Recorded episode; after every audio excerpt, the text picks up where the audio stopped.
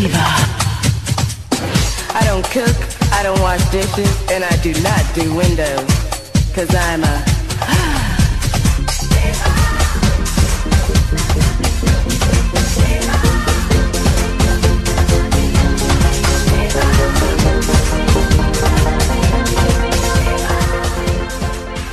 Olá, gente. Boa noite. Estamos hoje aqui no Café com Trans com mais uma celebridade do mundo T. Uh, uma pessoa que eu trouxe uh, exclusivamente uh, para debater sobre a transição uh, em uma idade mais tardia. Eu acho que a gente vai ter muita coisa para trocar, porque eu também transitei depois dos 30 anos, então a gente vai ter muita coisa para tricotar, muita figurinha para trocar aqui para para deixar o assunto bem mais claro para vocês.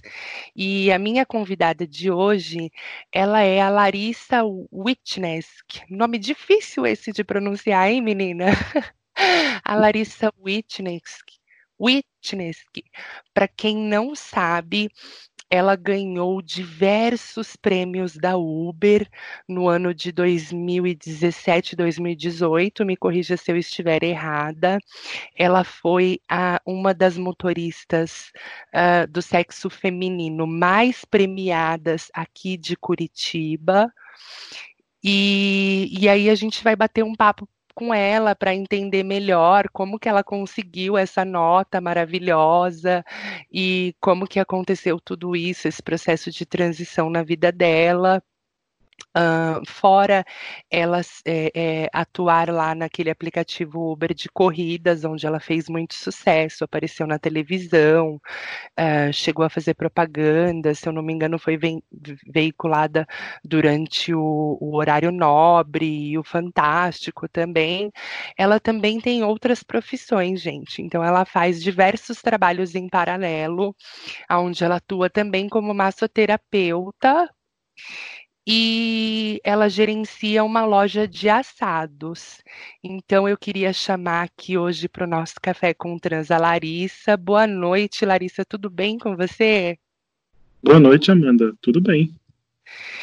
É, você sabe que assim, desde o primeiro dia que eu assisti o seu vídeo, que se eu não me engano foi ou, ou é no Fantástico que eu vi alguma coisa, ou foi durante o intervalo de uma novela, eu fiquei encantada com você, pela sua força, pela sua garra e principalmente por você ter sido uma da, das, das motoristas do sexo feminino que foi mais premiada pela Uber no ano de 2018. Então eu queria que você contasse um pouquinho para gente de como foi essa sua experiência na Uber, é, o que, que você fez para você ser tão bem avaliada. Você pode falar um pouco mais disso? Então, é, foi em 2018, né? Eu eu fui premiada, eu já estava há uns 10 meses dirigindo, né? 10 meses dirigindo para Uber.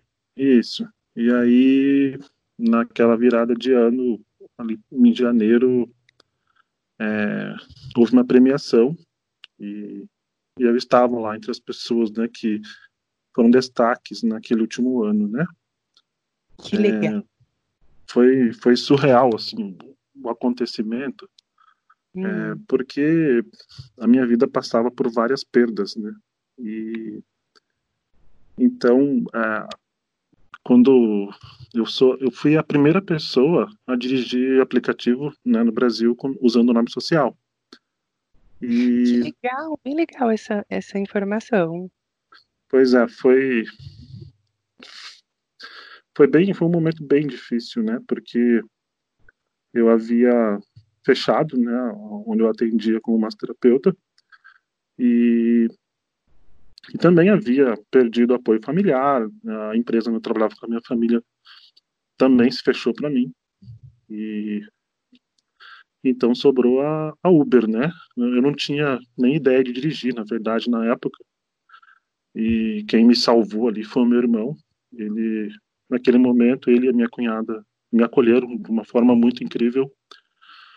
E, e ele que veio com a ideia, né, de eu dirigir. de eu ser motorista, porque era algo que estava que tava, naquele momento em Curitiba assim estava surgindo, né? Uhum. E eu resolvi começar a dirigir. Só que eu fiquei um, talvez acho que um mês, um mês e pouquinho, dirigindo ainda como o meu layout antigo, né?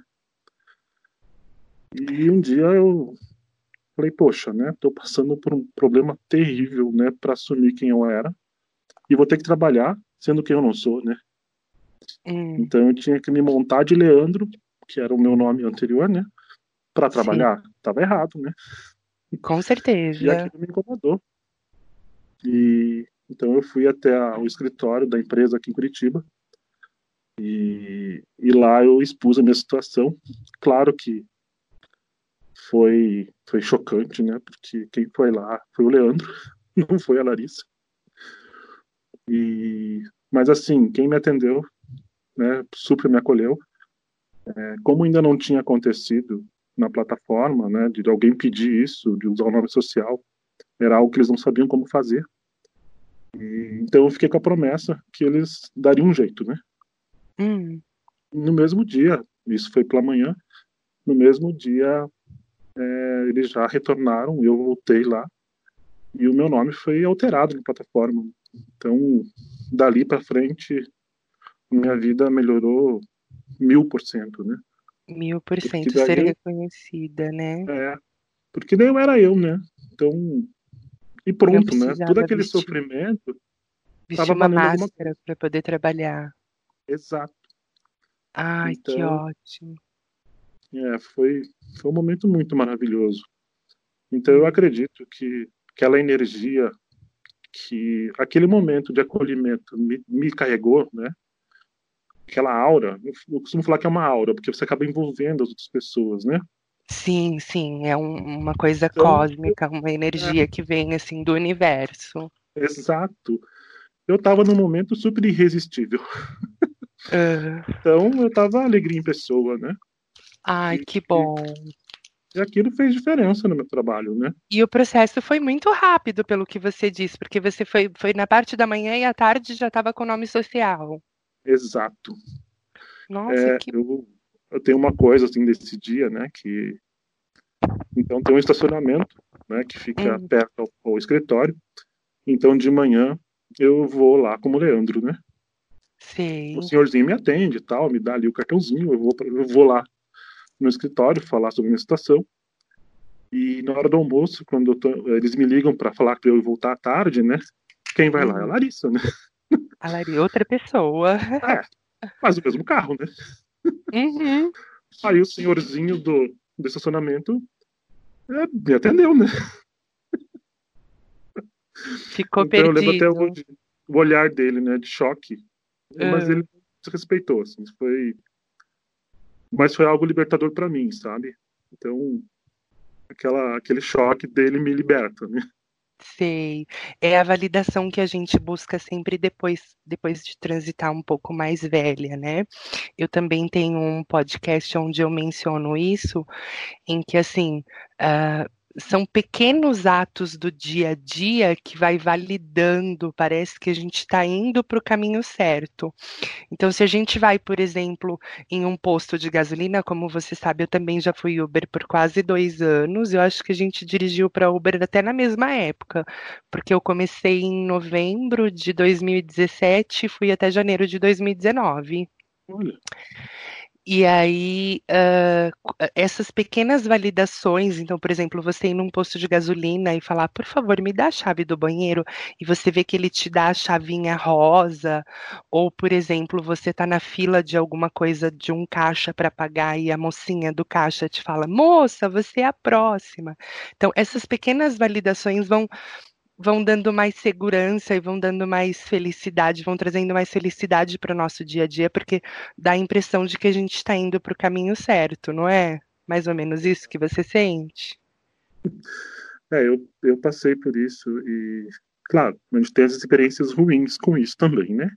Uh.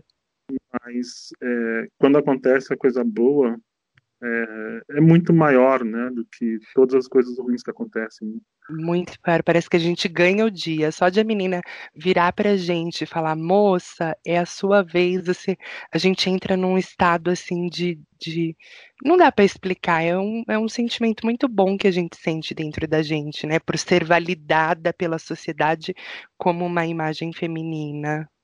Exato. Eu, uh, claro, é uma, uma coisa que acontece comigo, vou contar porque é um pouco engraçada, né? Uh. Quando eu tô com a minha filha no carro, e esse pessoal que da balinha, ou dos panos, que vem oferecer no carro, né? Uh. Quando eles me tratam no feminino, eu compro.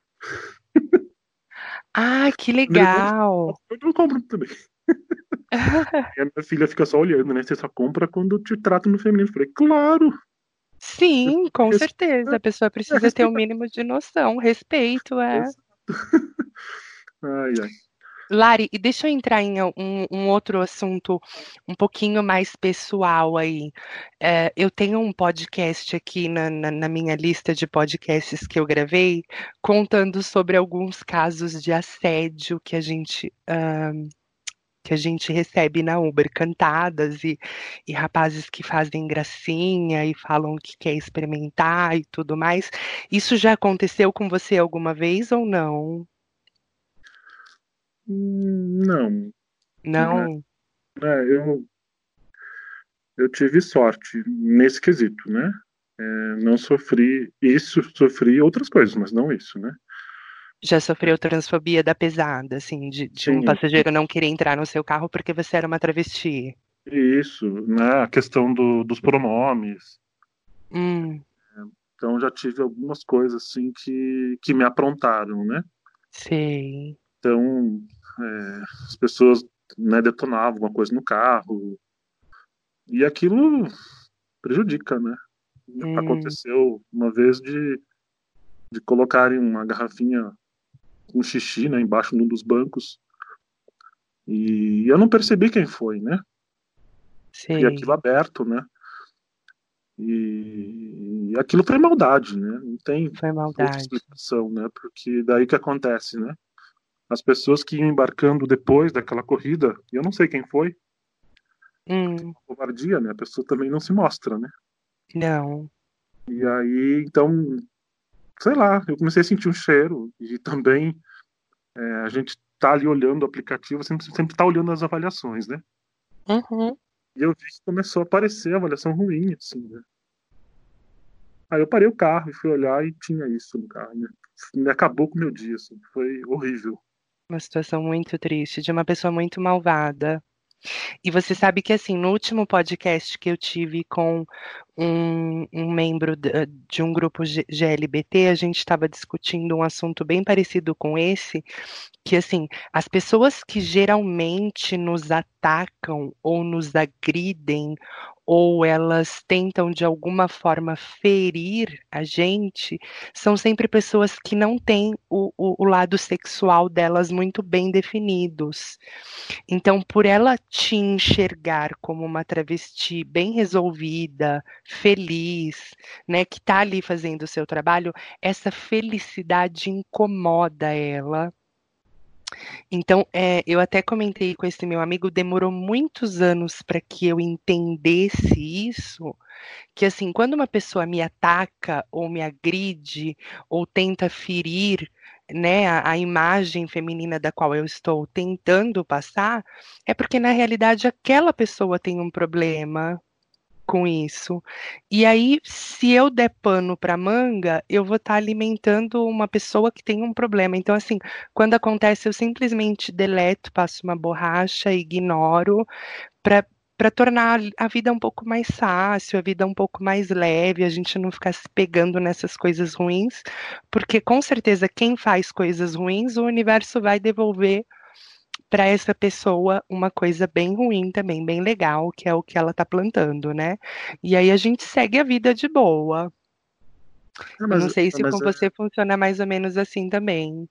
Então, eu demorei um pouquinho a, a entender isso, né? Porque o que, que acontece?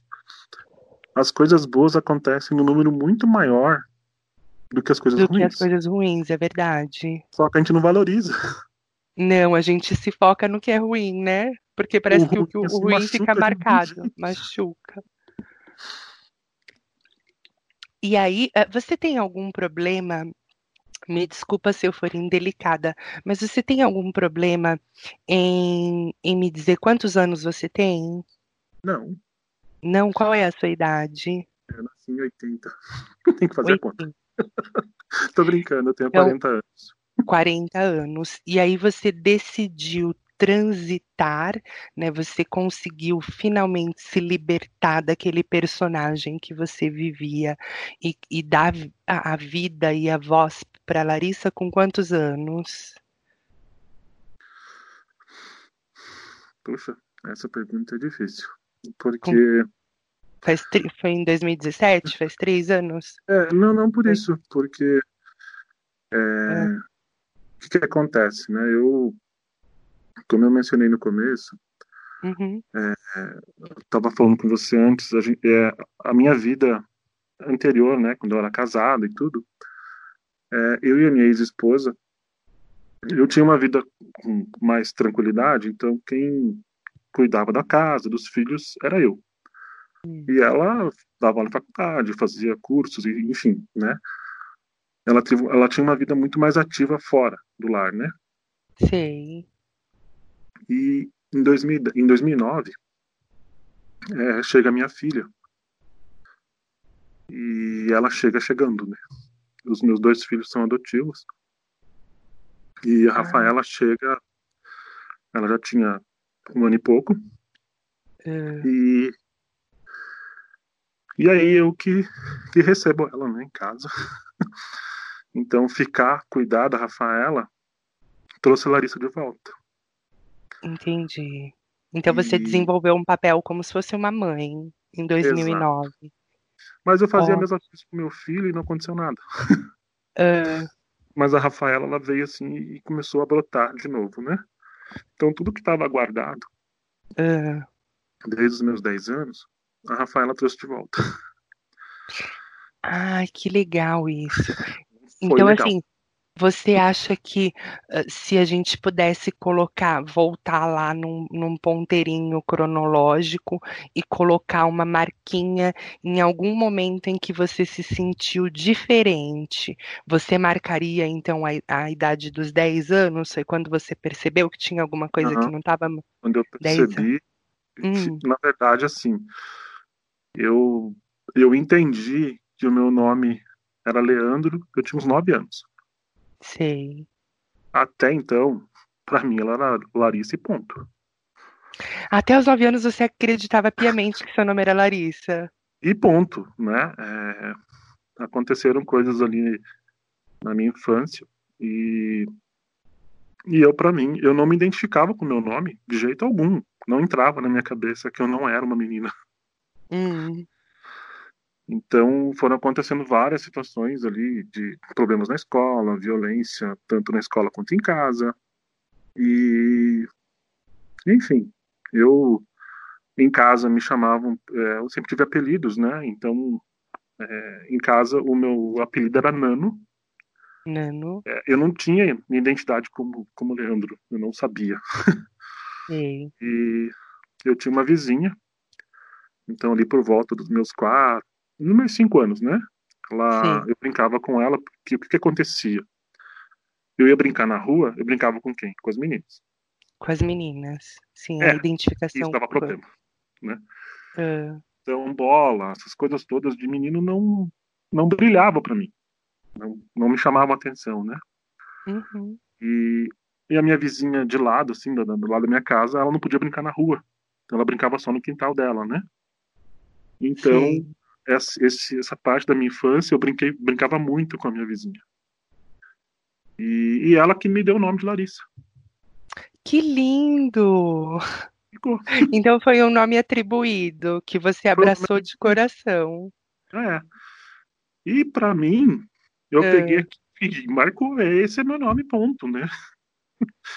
Então foi todo o primeiro ano, segundo ano, eu, eu, eu tive três reprovações aí, né, no primário até até o, até o segundo ano, eu reprovei, eu reprovei o primeiro ano duas vezes e o segundo ano uma vez.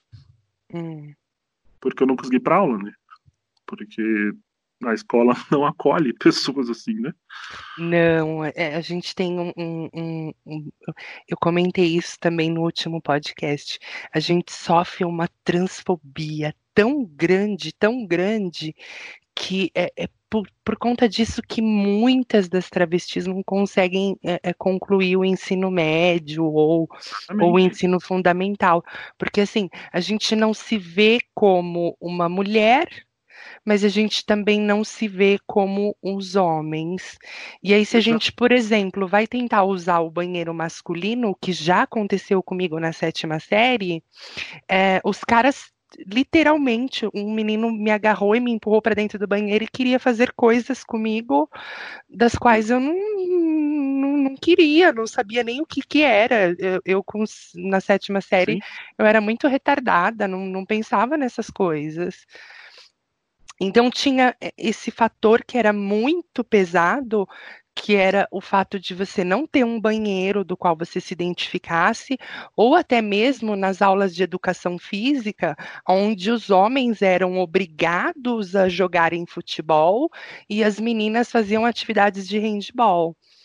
E aí, assim, eh, eu, eu, eu, nesse ponto em específico da educação física, eu fui muito privilegiada, porque o meu professor de educação física era um senhorzinho muito velhinho e muito sábio.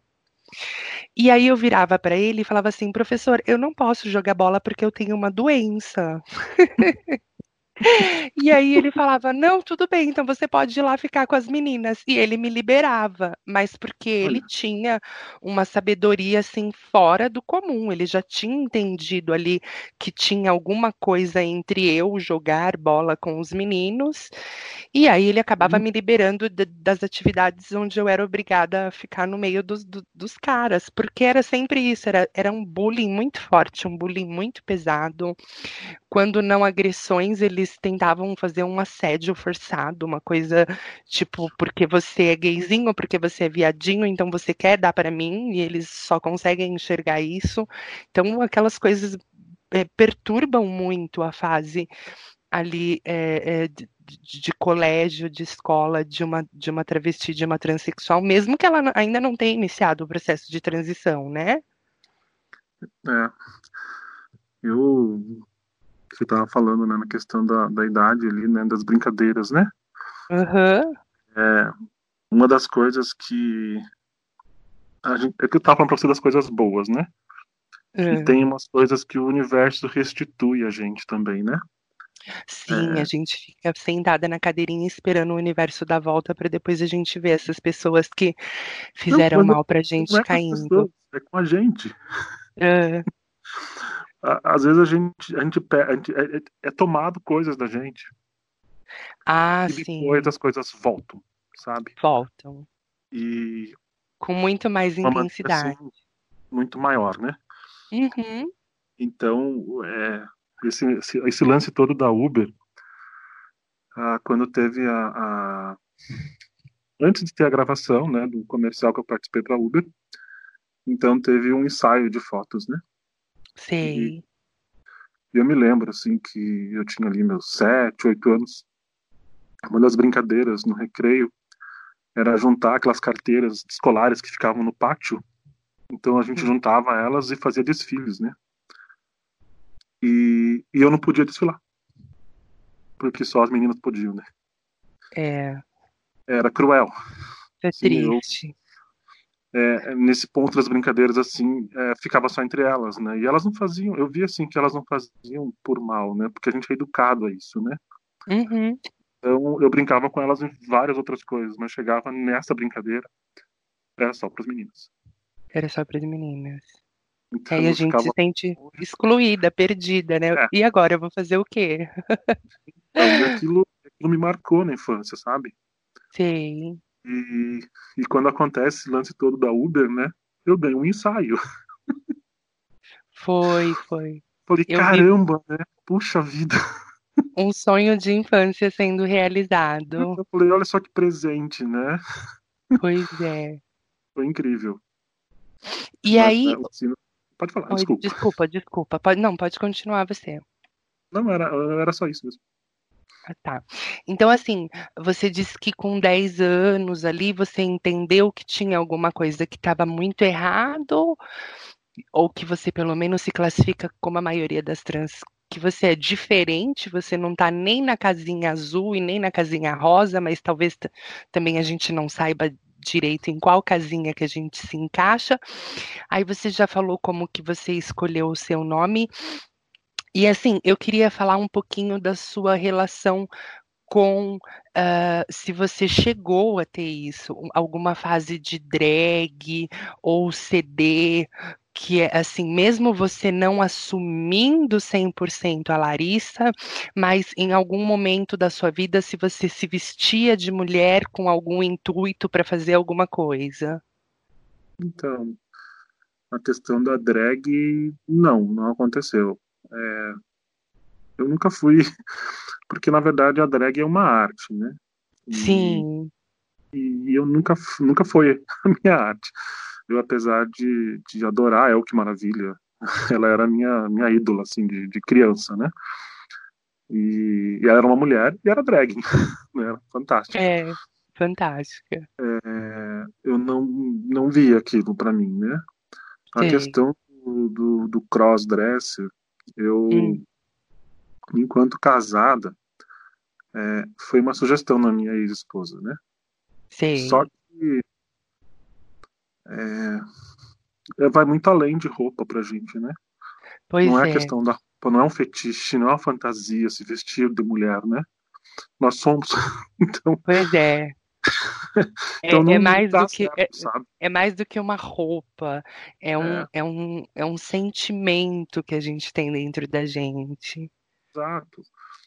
É, hoje mesmo, é, nas redes sociais, às vezes quando aparecem, né, é, crossdressers, assim, CDs, eu, eu acabo não aceitando amizade, né? É, Uhum. porque, infelizmente, a maioria delas é um fetiche, né? É só fetiche, é uma- é- é- elas, elas gostam de ser.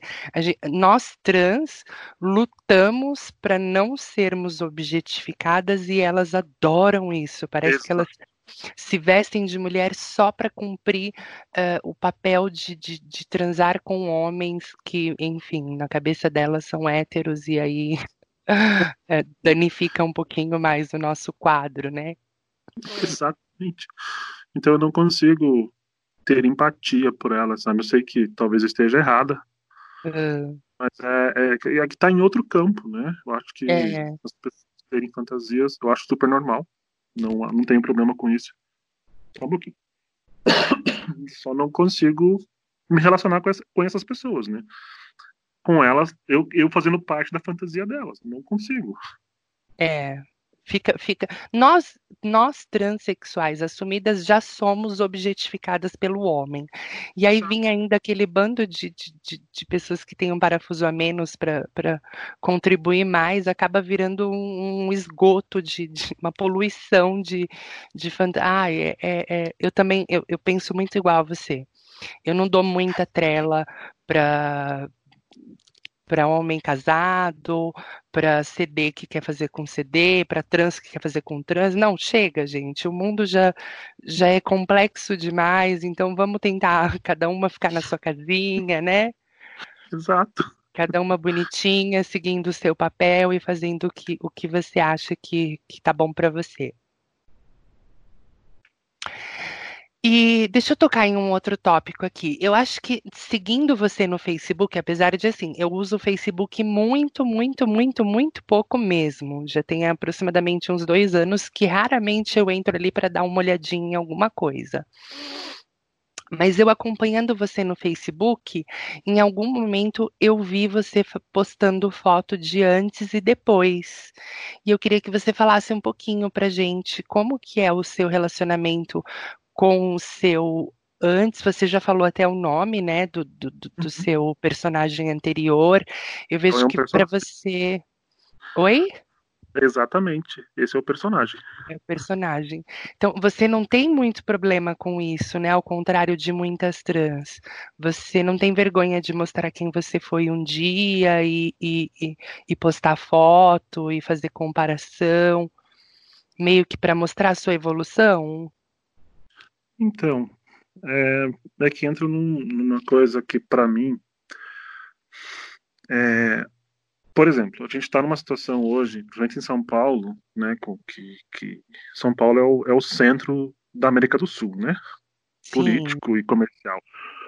Então, é, hoje se discute em São Paulo, na Câmara, a proibição de atletas trans nos esportes, né? Uhum. o que é triste. O que acontece? É uma discussão tão, tão triste, né?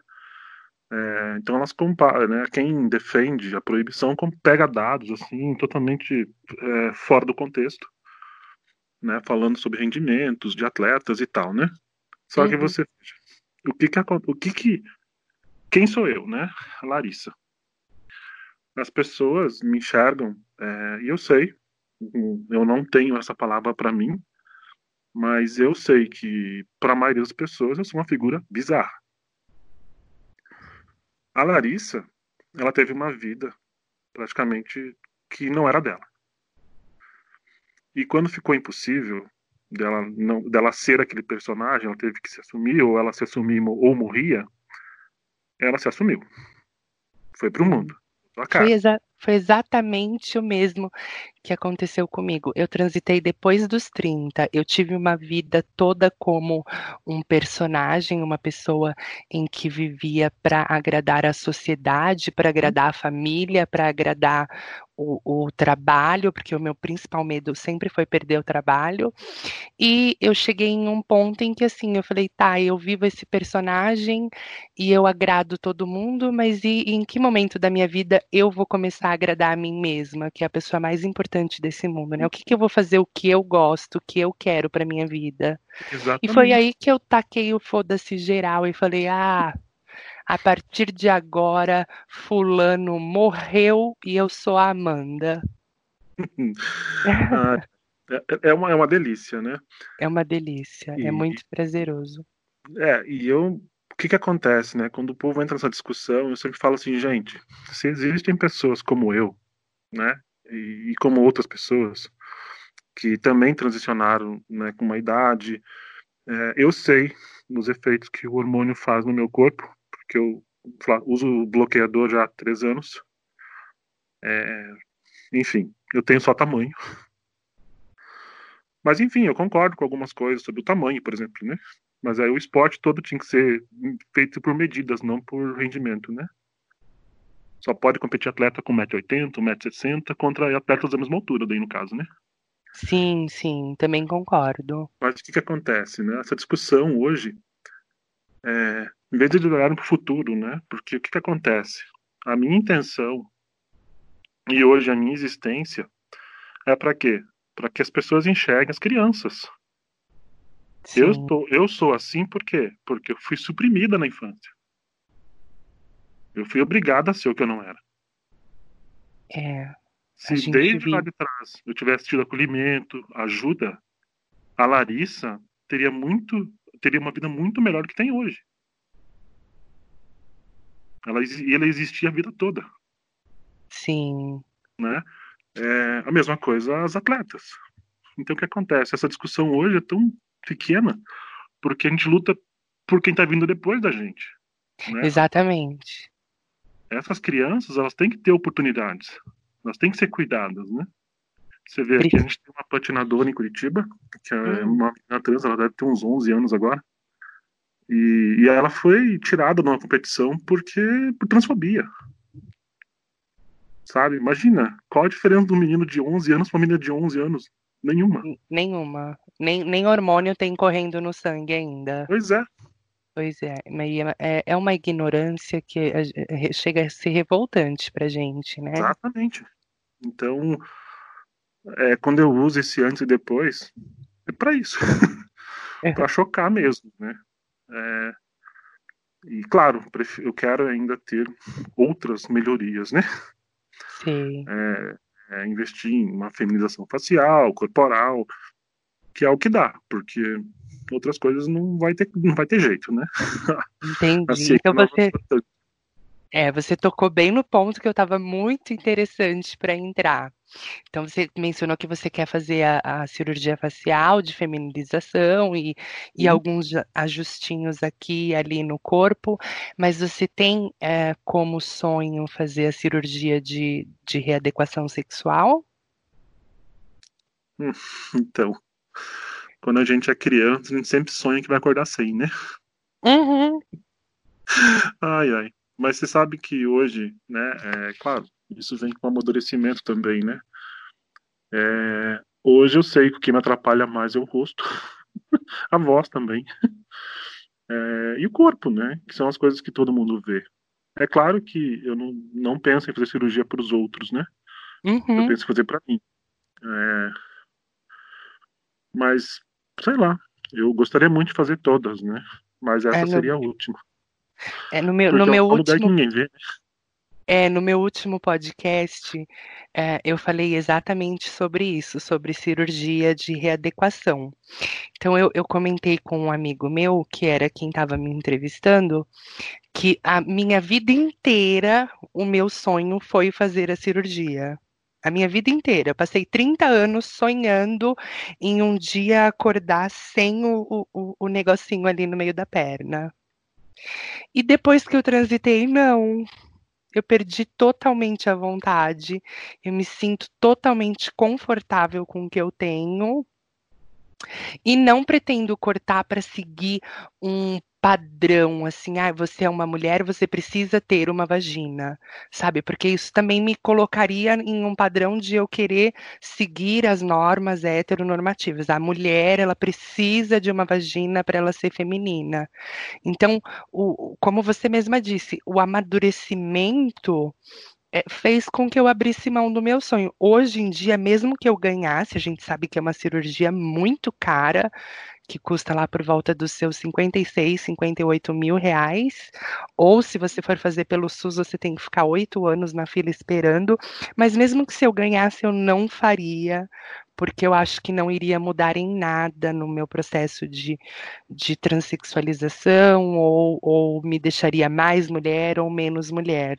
Porque eu, eu consegui definir para mim o conceito, um conceito bem básico. Uma mulher não precisa sair na rua mostrando a pepeca dela para todo mundo para ela provar que ela é mulher. Da mesma forma que eu também não preciso ficar mostrando o que eu tenho dentro da minha calcinha para mostrar que eu sou mulher. Né? O, o ser mulher está muito mais além do que um órgão genital. Exatamente. E hoje em dia eu consegui, assim, 100% desencanar dessa, desse meu sonho que por muitos anos atormentou minha cabeça. E, e hoje em dia eu não faria mais a cirurgia. É, eu ainda não sei se não faria. Mas Fica... eu acho que é a última Fica coisa que eu mexeria, sabe? A última é. coisa. É, não... Tá. Entendi. Deixa eu só puxar, voltar um pouquinho, não, não querendo parecer muito repetitiva. Quando você falou que você foi a, a motorista Uber mais premiada aí da cidade de Curitiba, é um, um tópicozinho aqui que eu esqueci de, de mencionar. Você acredita que você foi a motorista feminina mais premiada pela Uber por você estar em Curitiba, em uma cidade onde a descendência, a maioria são europeus, as pessoas têm uma cabeça mais aberta e, e, e elas estão mais preparadas para a diversidade, você acredita que isso em algum momento facilitou para você? Por exemplo, se você fosse uma motorista de Uber também, mas em qualquer outra capital do Brasil, em São Paulo, em Brasília, ou sei lá, no Recife, você acha que o tratamento seria o mesmo? Então, é, hum, é que é que assim, Amanda, as é. pessoas, a cidade de Curitiba, ela vendeu uma imagem pro, pro Brasil, assim, pro mundo, né? De cidade hum. modelo, é, cidade mais verde, cidade mais limpa. E ok, isso em algumas das coisas até é verdade. Sim. Mas a cidade de Curitiba é conservadora. Ela é racista. Muito conservadora. Jura? Misógina. ela, ela é preconceituosa. Então, é, o que, que acontece, né? Eu ganhei o prêmio de motorista superstar. Porque o que, que acontecia? É, apesar de eu ter avaliações ruins, eu tinha muitas avaliações boas também.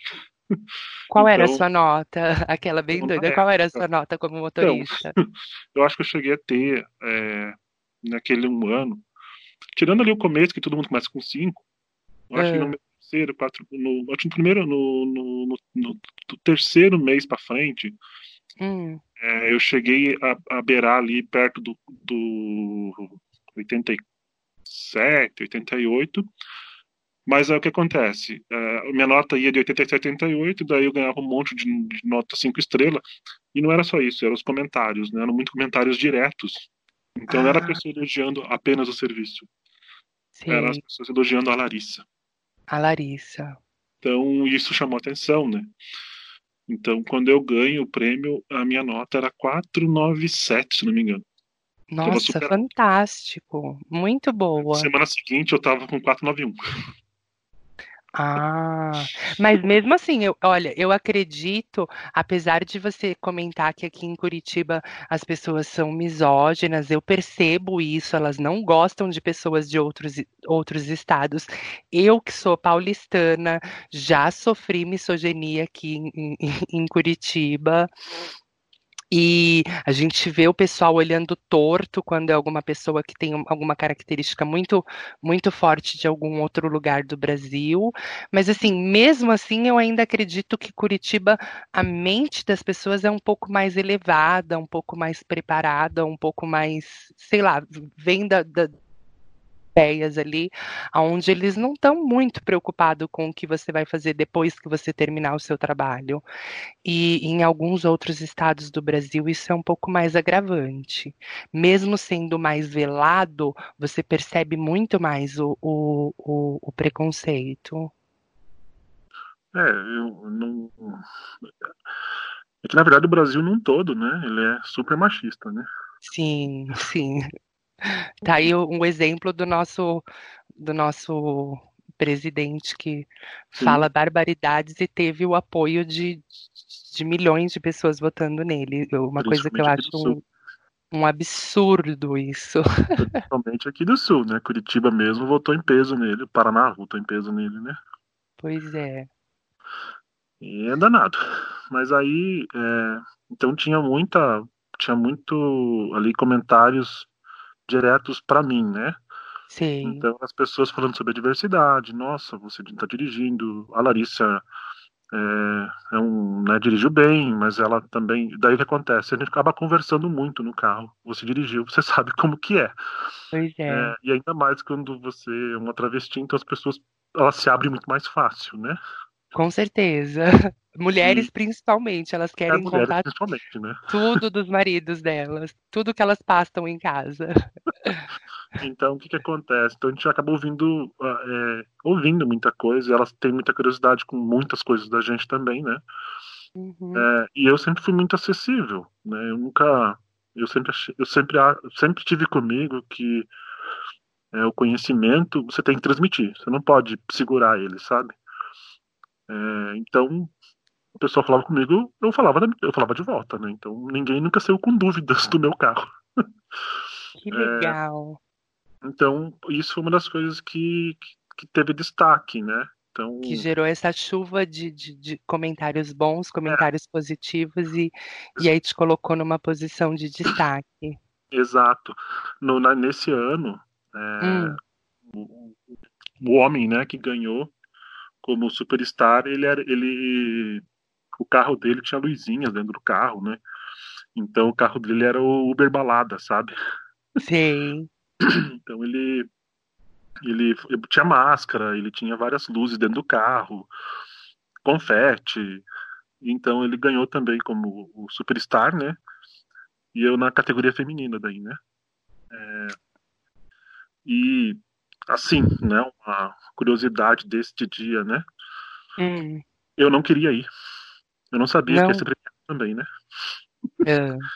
Eu não queria ir e fazia ali sete, oito meses que eu tinha me separado né, da minha ex-esposa. E ela estava aqui de férias, né? Passando as férias na minha casa, ou na casa que era minha e dela, né? E aí naquele dia ela ficou me incomodando, não, você tem que ir, porque você nunca foi. E de fato, né, eu nunca tinha nunca tinha ido numa festa assim de firma, né? Sim. não, você ganhou um convite e tal, vai, né? E na época a Uber tinha escolhido para esse evento, eu não me lembro se eram 500 ou 300 motoristas, né? De Curitiba. Sim. E eu ganhei o convite, né? Falei, ah, não vou. não quero. Eu vou ficar em casa, segunda-feira à noite, não vou. Aí ela teimou, teimou, teimou comigo, né? E falando que eu devia ir. E, e aí eu acabei indo, né? Hum. E aí, é, quando a gente chegou no, no, no Teatro Positivo, é, havia um lugar lá, é, já pro, separado para mim, né? Sim. Eu falei, opa! Pensei, epa, tem coisa, né? Mas achei que eles iam passar um vídeo, porque eu havia gravado um vídeo para eles, institucional, sobre transfobia, né? Sim. Ah, vamos passar o vídeo, vamos aproveitar aqui que eu tô aqui, vamos passar o vídeo e ok, né? E aí, no fim, começou a premiação. E então eu estava sentado ao lado da minha, da minha ex-esposa e, e, havia alguns homens atrás, assim, no, no reservado também, né? Uh. E aí, toda vez que ele chamava o, né, o ganhador masculino, eles, ok, né? Quando iam chamar o, feminino, um puxava pro outro. Agora vamos chamar você, sabe? Uh. Até que chegou a minha vez, né? Eu queria ter visto a cara deles. Nossa. Ai, ai. Enfim, eu ganhei. Foi, foi, foi divertido, né? Foi, foi bem legal. Deve ter e quase sido que eu não fui. Quase que eu não ganho. Ia perder.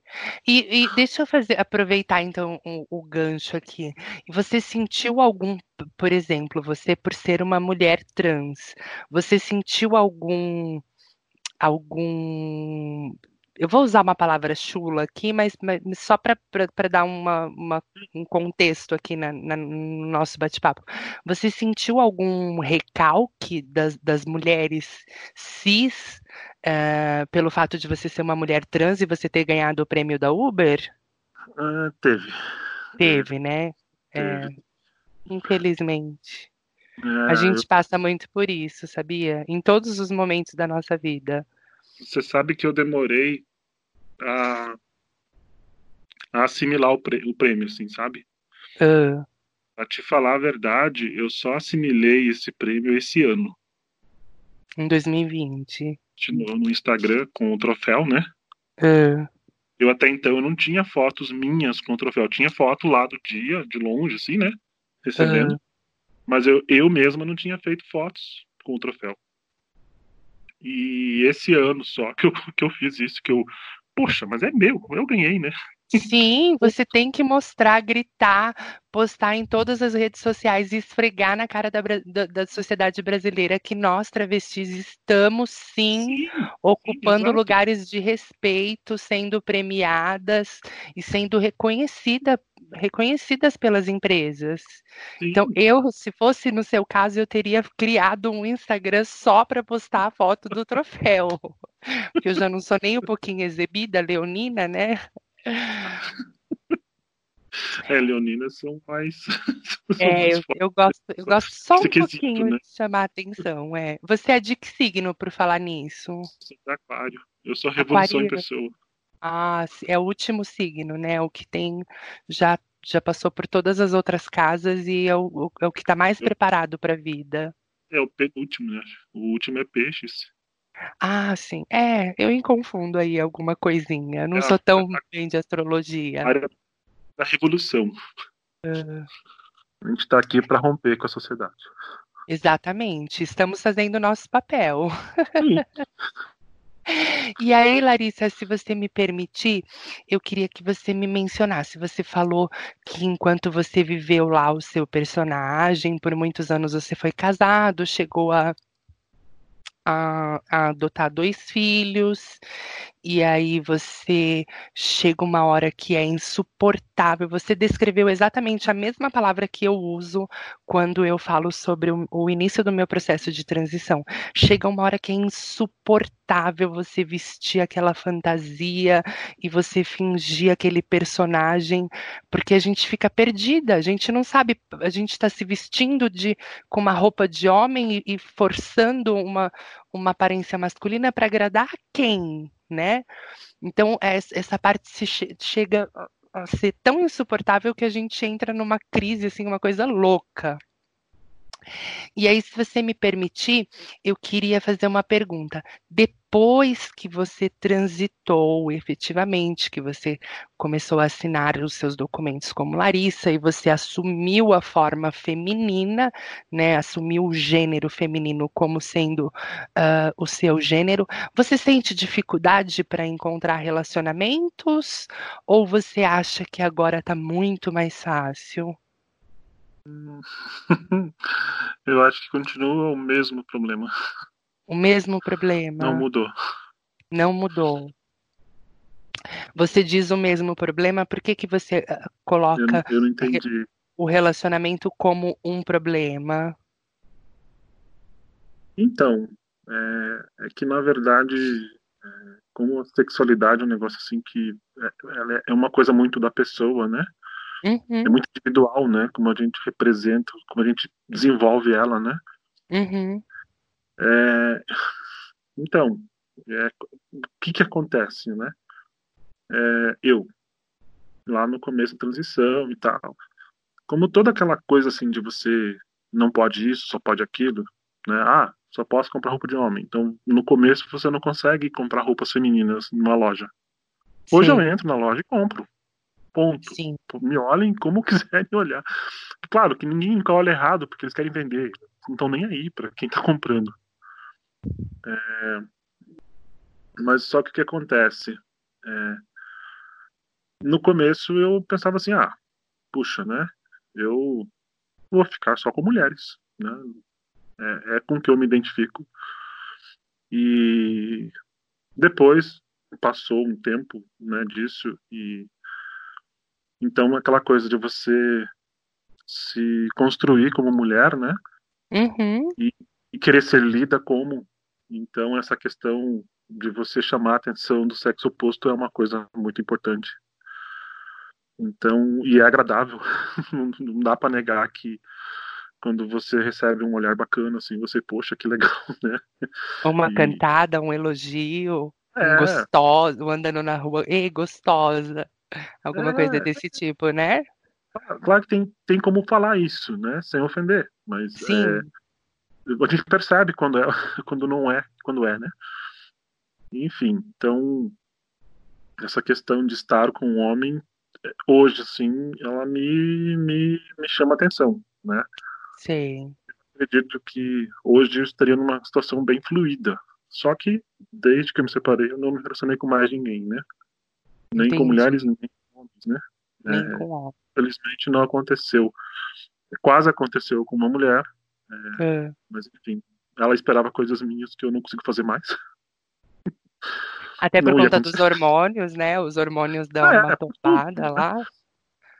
E, e, homens também. Eles, é. eles esperam coisa que eu também não posso oferecer, então não, não aconteceu. Isso é, é o mais isso é o mais frustrante, né? Às vezes a gente conhece um rapaz super legal, a gente tem uma química super boa, mas assim, ele quer que você faça coisas que não, não cabem mais, né? Não, não tem o porquê. Não. E aí acaba, acaba dissolvendo, acaba perdendo o foco, né? Exato. Então, é... também complicado, né? É, eu sei que está uma polêmica nos últimos dias, porque o, o, Tinder ele colocou uma bandeira LGBT né, na propaganda deles. Sim. E... Só que o que acontece? O Tinder, ele. Eu participei de uma, de uma situação no Tinder porque eu vivia tendo problemas com, com o aplicativo, né? Sim. Justamente por isso. Né? E só que o que acontece?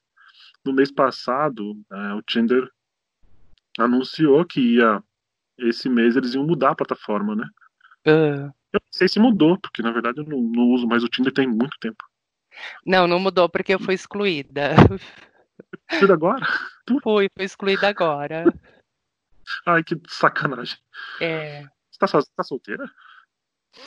Eu tô curtindo a vida. Vamos aproveitar, né, pra divulgar. Pois é, é porque assim, Lari, é, eu tive alguns relacionamentos, não foram um só, né? Foram uma, colo, uma, uma coleção de relacionamentos muito conturbados. E, e, quando chegou essa coisa de corona, de todo mundo se recolher para dentro da sua casinha e ficar pensando, sabe, curtindo aquela solitude, aquele momento sozinha, em que você precisa amadurecer e começar a enxergar o que, que tem, tem de errado em você. E aí eu pude observar que, assim, uh, eu por, por uh, uh, transitar e, e, e, perder, né? Não, não sei se foi exatamente o que aconteceu com você, mas eu, assim, depois que eu transitei, eu perdi toda a minha família. A única pessoa do qual eu ainda tenho contato da família é o meu pai. Então eu tive muito apoio dos meus amigos, mas assim, familiares, zero com exceção do meu pai, óbvio. Então a gente acaba ficando muito tempo sozinha, muito tempo carente. E, e a carência em si, ela atrai para perto de você pessoas não muito legais. Então, assim, eu comecei a observar um comportamento uh, um pouco estranho no tipo dos homens que procuram relacionamentos com travestis. E aí, quando chegou no começo desse ano, eu falei: não, pera, eu vou parar tudo, eu vou continuar, vou curtir uma fase uh, do meu amor próprio, eu me amo, eu me completo, eu me satisfaço sozinha, até eu conseguir entender o porquê que eu tô atraindo esse tipo de gente, esse tipo de gente que não é legal para minha vida. E aí, assim, é óbvio que a gente por ser ser humano e por ter necessidades é, é, fisiológicas, a gente tem um ou outro contatinho ali que a gente nunca deixa morrer, mas assim, relacionamento é uma coisa que esse ano eu saio correndo. Se você falar de relacionamento para mim, eu vou lá correndo para o bosque do Papa e ficar lá em cima sozinha. Não quero relacionamento com homem, de forma alguma. É. E eu e eu nunca gostei de mulher, nunca tive relacionamento com mulher e nunca nem beijei uma mulher na boca. Então, também é outra hipótese que eu descarto. Eu prefiro a minha solitude mesmo. Tô curtindo essa fase sozinha e só dos contatinhos e pega e não se apega. Ai, ai, ai.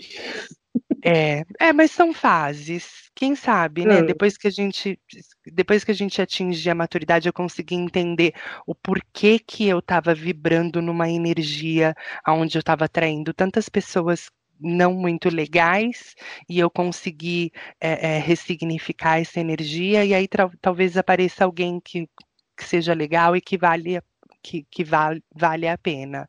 É, o problema é que ainda não apareceu e eu também não tô, não tô muito afim de correr atrás, então eu tô mais curtindo ficar sozinha mesmo. E aí, uma, um outro tópico que a gente tem aqui para mencionar é assim: você teve uma grande exposição, né? Mesmo sendo uma motorista daqui de Curitiba, você é, ficou famosa no Brasil inteiro, apareceu no YouTube, deu entrevista para diversos sites GLBTs e e enfim, mostrou a sua cara na televisão, no horário nobre e tal. Você acha que tudo isso que aconteceu com você eh, te trouxe algo de muito bom para sua vida? Ou depois que, que, sei lá, foi só uma fase, hoje em dia está tudo normal, você sai na, na rua, as pessoas não te reconhecem, ou elas não ligam você com aquele comercial da Uber? Como, qual que é o seu ponto de vista sobre isso, tudo que aconteceu na sua vida? Ah, então, eu sempre tive muito pé no chão, né? É, eu, ach, eu, eu sabia que iam ser minutos de fama, né? É, e Assim, naquele momento para mim foi maravilhoso porque eu precisava daquilo, né? Uhum. É, ser reconhecida, ser vista, ser exposta é uma coisa que, que eu precisava. Então, é, assim, foi assustador a repercussão inicial, porque é, eu, eu até brinquei contigo numa outra conversa que a gente teve, que o que, que acontece, né? É, em Curitiba aqui o povo é muito fechado. Muito. Então, você mal conhece os vizinhos. Apesar É. de das pessoas da minha rua todos me conhecerem. É, porque o comércio da minha família é no bairro, né? Ah, E, e, e eu cresci nesse bairro, então as pessoas me conhecem desde sempre. Mas, assim, é uma, é uma memória seletiva, né? Ninguém lembra da minha infância. O pessoal lembra ali da adolescência, na adolescência, idade madura. É, enfim. Então foi um choque, porque muitos dos meus vizinhos de rua, e a minha rua é uma quadra, é um, uma travessa, imagina. É, deve ter umas 20 casas no máximo. É, muitos desses vizinhos não faziam Hum. ideia que eu era Uber e não faziam ideia que eu era Larissa agora. Então foi um choque para a sociedade curitibana. É, para meus vizinhos, né? É. Só que para mim foi uma libertação, né? Porque não que eu não, não me expunha fora da minha casa, não era isso. É, tanto que o pessoal da padaria, o pessoal da farmácia, frutaria, me viam de Larissa e ok. Uhum. Mas os vizinhos de lado não, né? Os de frente. Ai, ai. Então, é, na época, assim, foi, foi engraçado isso, né? Esse comportamento. E, e eu acabei ficando mais livre depois disso, né? Então, pronto, né? Já que sou, sou, né? Tem- Sou o que sou e dou a quem doer. Isso. Era engraçado porque eu tinha um vizinho de frente e ele entregava gás para nós na loja, né? Hum, E, e quando ele me via é, descaracterizada, no caso ali, né? Limpando Hum. o quintal ali, sem maquiagem, sem peruca, sem nada, ele me cumprimentava. Quando ele me via eu, ele passava por mim e nem me olhava. De Larissa. É uma, po- uma coisa que choca. Mas depois desse, desse, desse gancho que você teve, você chegou a ser eh, convidada para fazer mais outras propagandas ou, ou alguma outra marca famosa entrou em contato com você pra, já para aproveitar ali aqueles, aqueles cinco minutos de fama que você estava tendo? Ou foi só a Uber e daí acabou? Você Ah, não foi recebeu só- proposta de outras foi- marcas para se represen- pra- pra representar o papel da mulher trans? Não, foi só, foi só a questão da Uber mesmo, né? É só a questão da. Depois teve participações aí de, de entrevistas, né? com- com- mas daí já voltadas só para para nós mesmos, né? Para o mundo É. ter. Não mais assim para chocar a sociedade, né? Aham. o meu vídeo na, na época que estava no YouTube, porque depois a Uber acabou tendo um problema com a com a empresa que, que fez o vídeo, né? É, Hum. Então eles retiraram alguns materiais que essa empresa tinha feito para eles do YouTube. É, mas o meu vídeo foi uma coisa assim assombrosa, né? Porque é, o que que acontece, né? Na época havia uma uma previsão que o meu vídeo al- alcançasse uns 200, 300 mil views, né? E na primeira semana já estava em um milhão. Olha, que fantástico. E Pois você é. sabe que assim, eh, eu, eu, se eu não me engano, foi no site do Fino que eu entrei para ler a sua reportagem e eu vi que ainda tem o vídeo lá. Então pode ser que a, a, a produtora tirou do ar, mas antes disso algum espertinho já tinha feito uma cópia e tá lá no YouTube. Eu não sei se você já viu isso no site do Fino. Não, vou olhar. Vou Tem, olhar. tá, tá lá o que seu tem- vídeo. Vimeo, né? É, Mas enfim, amanhã é até engraçado, né? Nós falar da propaganda hoje, porque amanhã vai fazer dois anos que ela foi colocada ao ar, né? Dois anos. Isso, amanhã. Olha só que, que interessante. Eu sei porque hoje veio uma memória minha estando em São Paulo, né? você foi lá para São Paulo, então, para gravar o vídeo da Uber? Sim.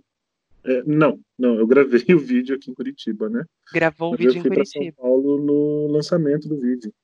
Ah, legal. E aí teve uma festa, alguma coisa assim, uma comemoração. É, eu e mais dois motoristas, né? Um gaúcho e mais uma motorista curitibana, mulher, também na época uma das mais premiadas no, como mulher, né? Uh. Então eu e ela fizemos é, parte dessa campanha nacional, né? Foi para Curitiba, assim, foi show de bola, né? Porque imagina duas motoristas. Nossa, que legal. Foi bem legal, né? Tá. Então, é, foi isso, né? A gente foi para São Paulo, uh. toda a estrutura, é, a gente teve um almoço lá, demos presentes, né? Aquelas coisas todas. E que legal. Bem, um dia bem especial, né? Foi, foi muito legal. Que bom, fico bem feliz por você. E então, assim, Lari, é, eu vi que você, é, em um determinado momento, comentou que ali com 10 anos você tinha já alguma coisa formado, algum conhecimento, algum entendimento de que existia alguma coisa diferente dentro de você. E aí eu faço uma pergunta, eu geralmente delimito como 10 anos, mas se você se sentir à vontade para voltar mais no tempo, você pode voltar. A quantidade de anos que você quer voltar aí fica ao seu critério. Mas se hoje em dia a Larissa de 40 anos pudesse voltar 10 ou 20, talvez, anos atrás, qual é o conselho que você daria para Larissa lá de 10, 20 anos atrás?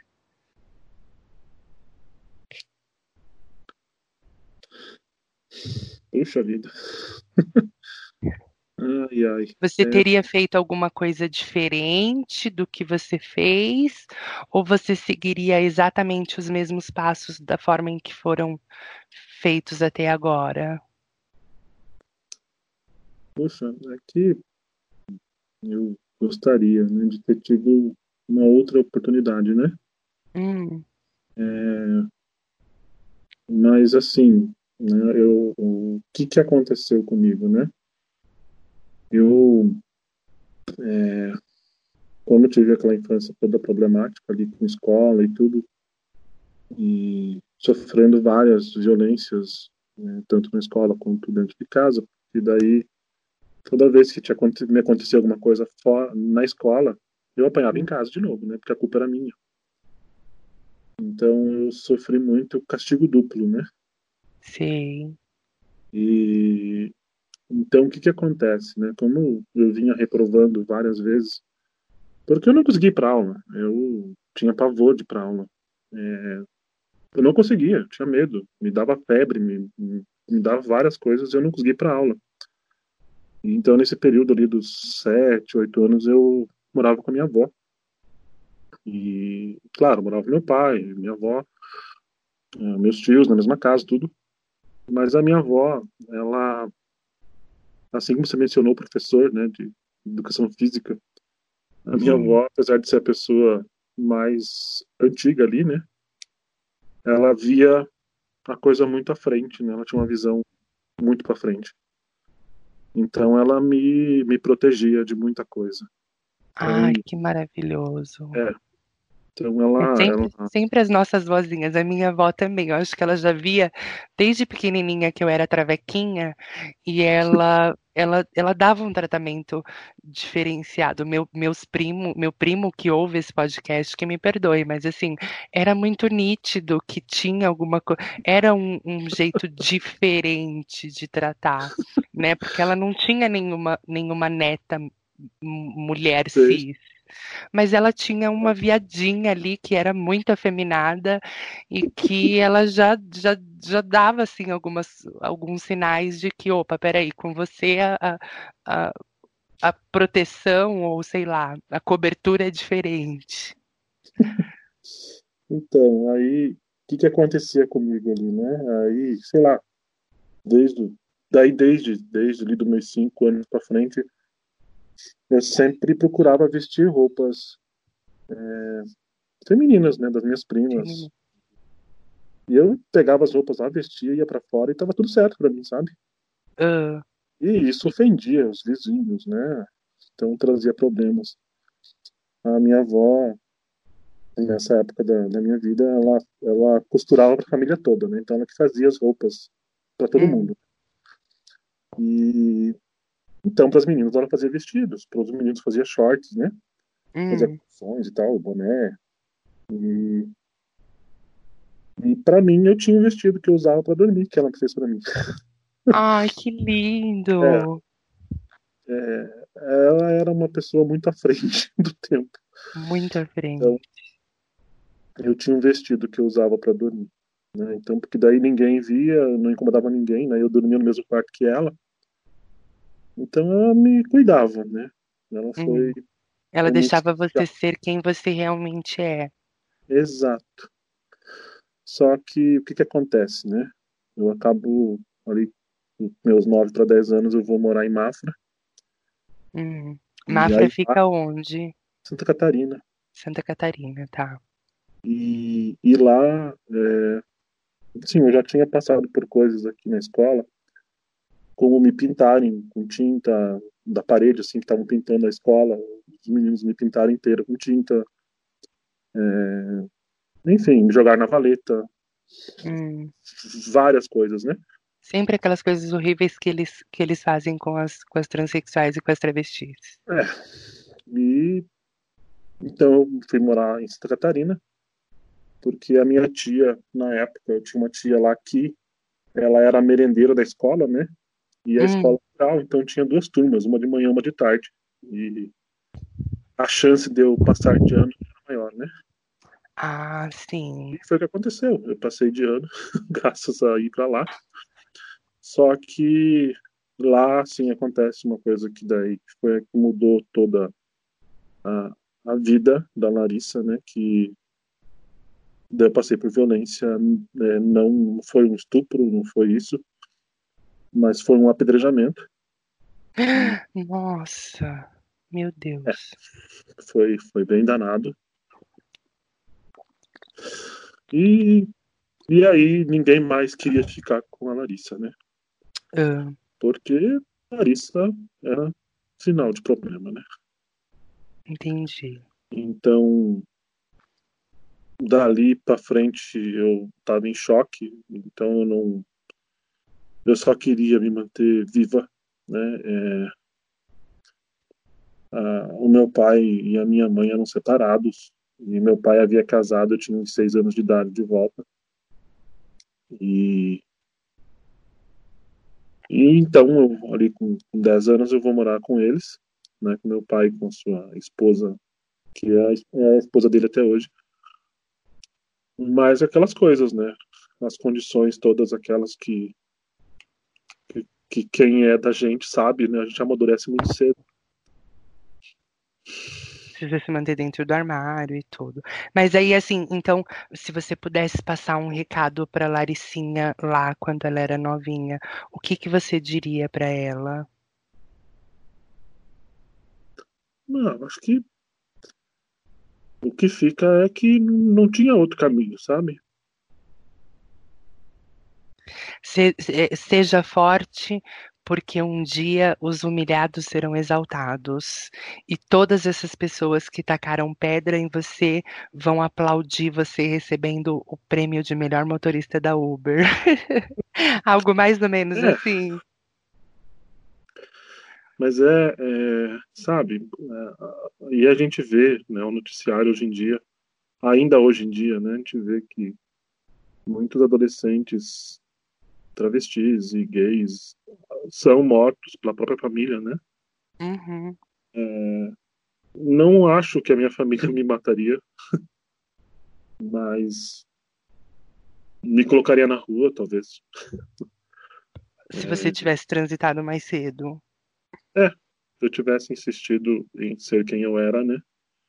Só que eu, esse estado de choque do que me aconteceu, é, eu levei isso por muito tempo né, dentro da minha adolescência, né? Uhum.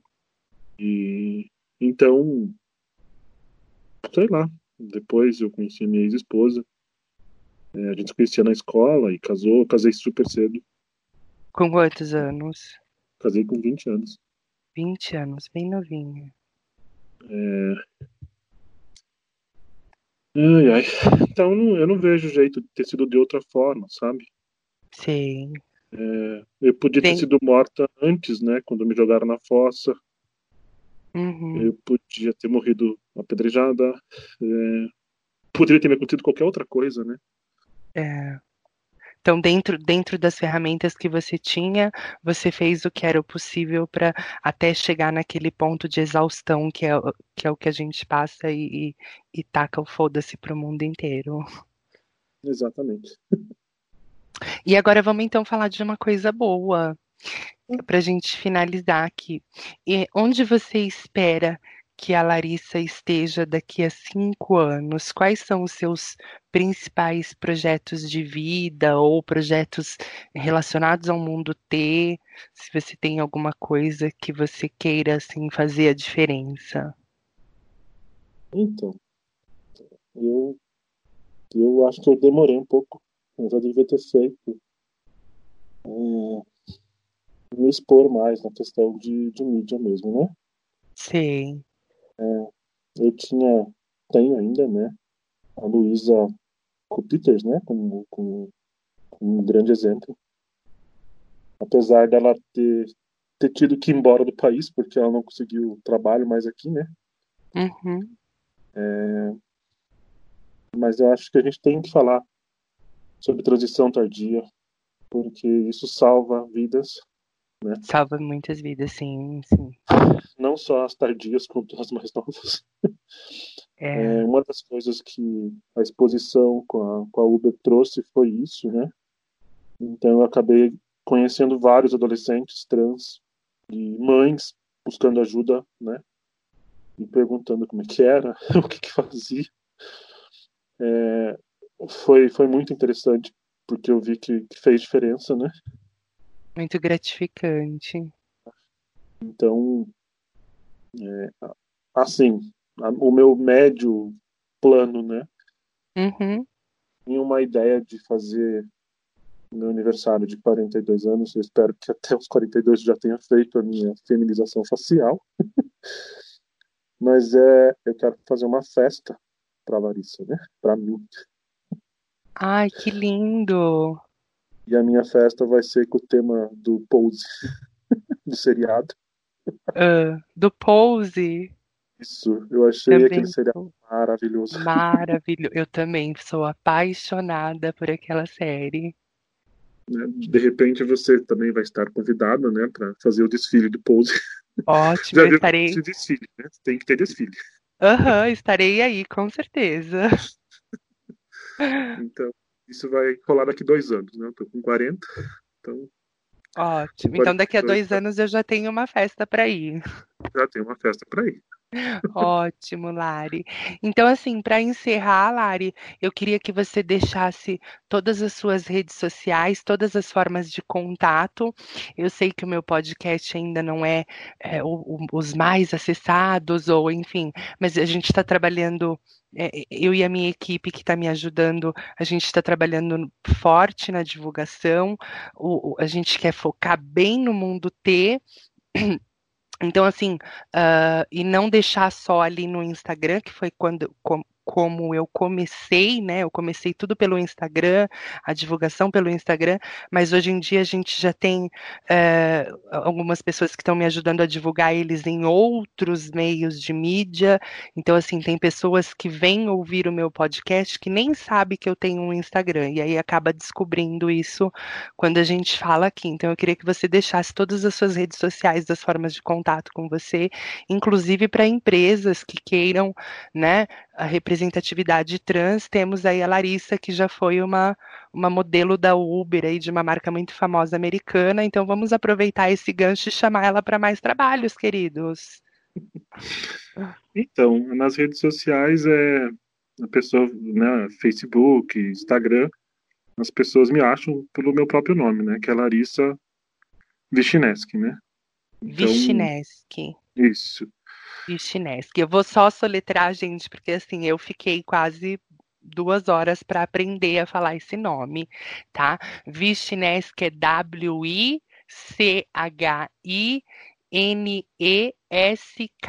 Esse sobrenome é o quê? Ele é russo? Ele é polonês. Polonês. Larissa é Vichinesk. é, porque na verdade tem muitos russos que fugiram ah. para Polônia. Ah, sim. É, eu vi que era alguma coisa dali daquele leste europeu, mas tudo bem.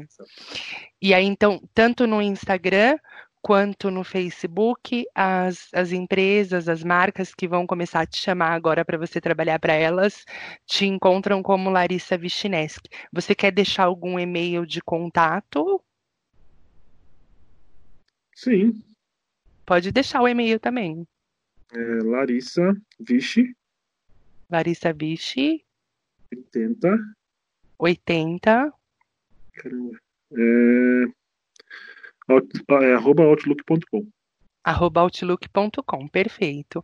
Então, Lari, eu queria agradecer muito, muito, muito, muito, muito a sua disponibilidade, o seu tempo, a sua dedicação de vir aqui bater um papinho com a gente, tá?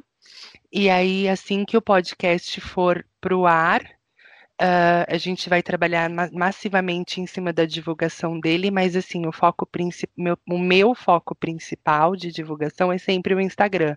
Então você vai ver lá no Instagram uh, as suas fotinhos aparecendo lá nos meus stories, tá bom? Opa. Muito obrigada pelo seu tempo, pela sua disponibilidade.